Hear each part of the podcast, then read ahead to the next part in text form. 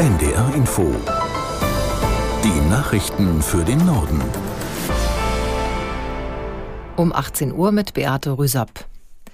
Bundeskanzler Scholz will heute mit den Regierungschefs und Chefinnen der Bundesländer besonders über zwei große Themen beraten.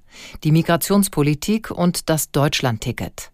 Das Treffen sollte eigentlich um 15 Uhr beginnen, aber da die Vorbesprechung der Länder dauert länger. Warum, erklärt Katharina Seiler in Berlin. Ja, Knackpunkt ist die Migrationspolitik. Beim Thema Flüchtlingskosten sind sich die Länder zwar nicht mit dem Bund einig, aber ja immerhin untereinander. Da fordern sie ja parteiübergreifend rund doppelt so viel Geld vom Bund, als der bereit ist zu zahlen. Aber den CDU-regierten Ländern geht es mittlerweile noch um sehr viel mehr. Und zwar, so wie das der NRW-Landeschef Wüst schon am Morgen in der ARD gesagt hat, es gehe um ein so wörtlich ganzes Maßnahmenbündel, um die Migration zu begrenzen. Und dazu soll zum Beispiel unter anderem gehören, dass Asylbewerber für einen längeren Zeitraum weniger Geld bekommen sollen. Und diese CDU-Punkte sollen nach NDR-Informationen auch so im Beschluss der Länder formuliert werden. Und das wiederum verzögert jetzt die Gespräche mit den SPD-regierten Ländern. Die israelische Armee rückt nach eigenen Angaben im Gazastreifen vor. Ein Sprecher sagte, die Truppen hätten das Küstengebiet in zwei Abschnitte unterteilt, eins im Norden und eins im Süden. Die Soldaten seien nun bereit, die Hamas-Terroristen in ihrem Tunnelsystem zu bekämpfen, hieß es. Die Bodenoffensive wird weiter von massiven Luftschlägen begleitet. Unbestätigten Berichten zufolge sollen Solaranlagen auf einem großen Krankenhaus in Gaza-Stadt bombardiert worden sein. Das von den Islamisten kontrollierte Gesundheitsministerium in Gaza beziffert die Zahl der Toten inzwischen auf mehr als 10.000. Ob die Zahlen realistisch sind, lässt sich nicht unabhängig überprüfen.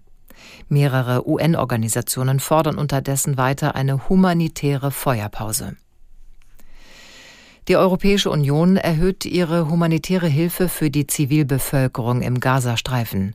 EU-Kommissionspräsidentin von der Leyen teilte mit, dass weitere 25 Millionen Euro bereitgestellt werden. Damit steigen die Zusagen auf 100 Millionen Euro.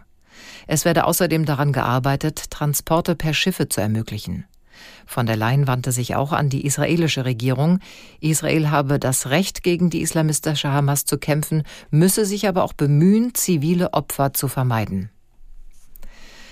Nach der Geiselnahme auf dem Hamburger Flughafen ist von der Staatsanwaltschaft Haftbefehl gegen den mutmaßlichen Täter erlassen worden.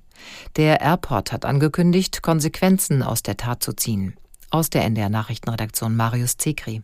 Im Zuge der Geiselnahme war es auch zu Kritik am Sicherheitskonzept des Hamburger Flughafens gekommen. Schließlich war es dem mutmaßlichen Täter gelungen, ohne größere Probleme mit einem Auto auf das Vorfeld zu gelangen. Nach Angaben einer Sprecherin sei das Sicherheitskonzept des Airports bereits gestern mit den aktuellen Erfordernissen abgeglichen worden. Gleichzeitig will der Flughafen weitere bauliche Maßnahmen an möglichen Zugangspunkten zum Sicherheitsbereich umsetzen, hieß es. Der frühere US-Präsident Trump hat im Betrugsprozess gegen ihn mit ausschweifenden Aussagen für Spannungen gesorgt. Der New Yorker Richter wies ihn im Gerichtssaal mehrmals an, keine Reden zu halten, sondern Fragen zu beantworten. Unter anderem warf der Ex-Präsident den Demokraten vor, die Justiz als Waffe gegen ihn zu benutzen. Gerichte und Staatsanwaltschaften seien voreingenommen.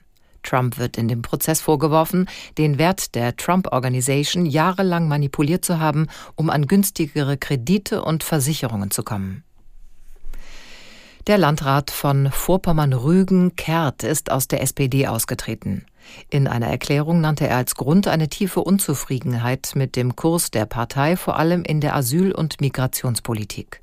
Aus Schwerin Stefan Ludmann. Kerz Austritt aus der SPD kommt nicht überraschend, er hatte sich lange angekündigt. Der Landrat forderte von seiner Partei immer wieder einen härteren Kurs in der Flüchtlingspolitik und eckte damit auch im Landesverband an. In seiner Erklärung zum Parteiaustritt kritisiert der 47-Jährige einen abgehobenen und wirklichkeitsfremden Linkskurs in der SPD. Der sei gesinnungsgeleitet und nicht an der Lebensrealität orientiert. Diese Politik sei Ursache für die Wahlerfolge der AfD. Das waren die Nachrichten.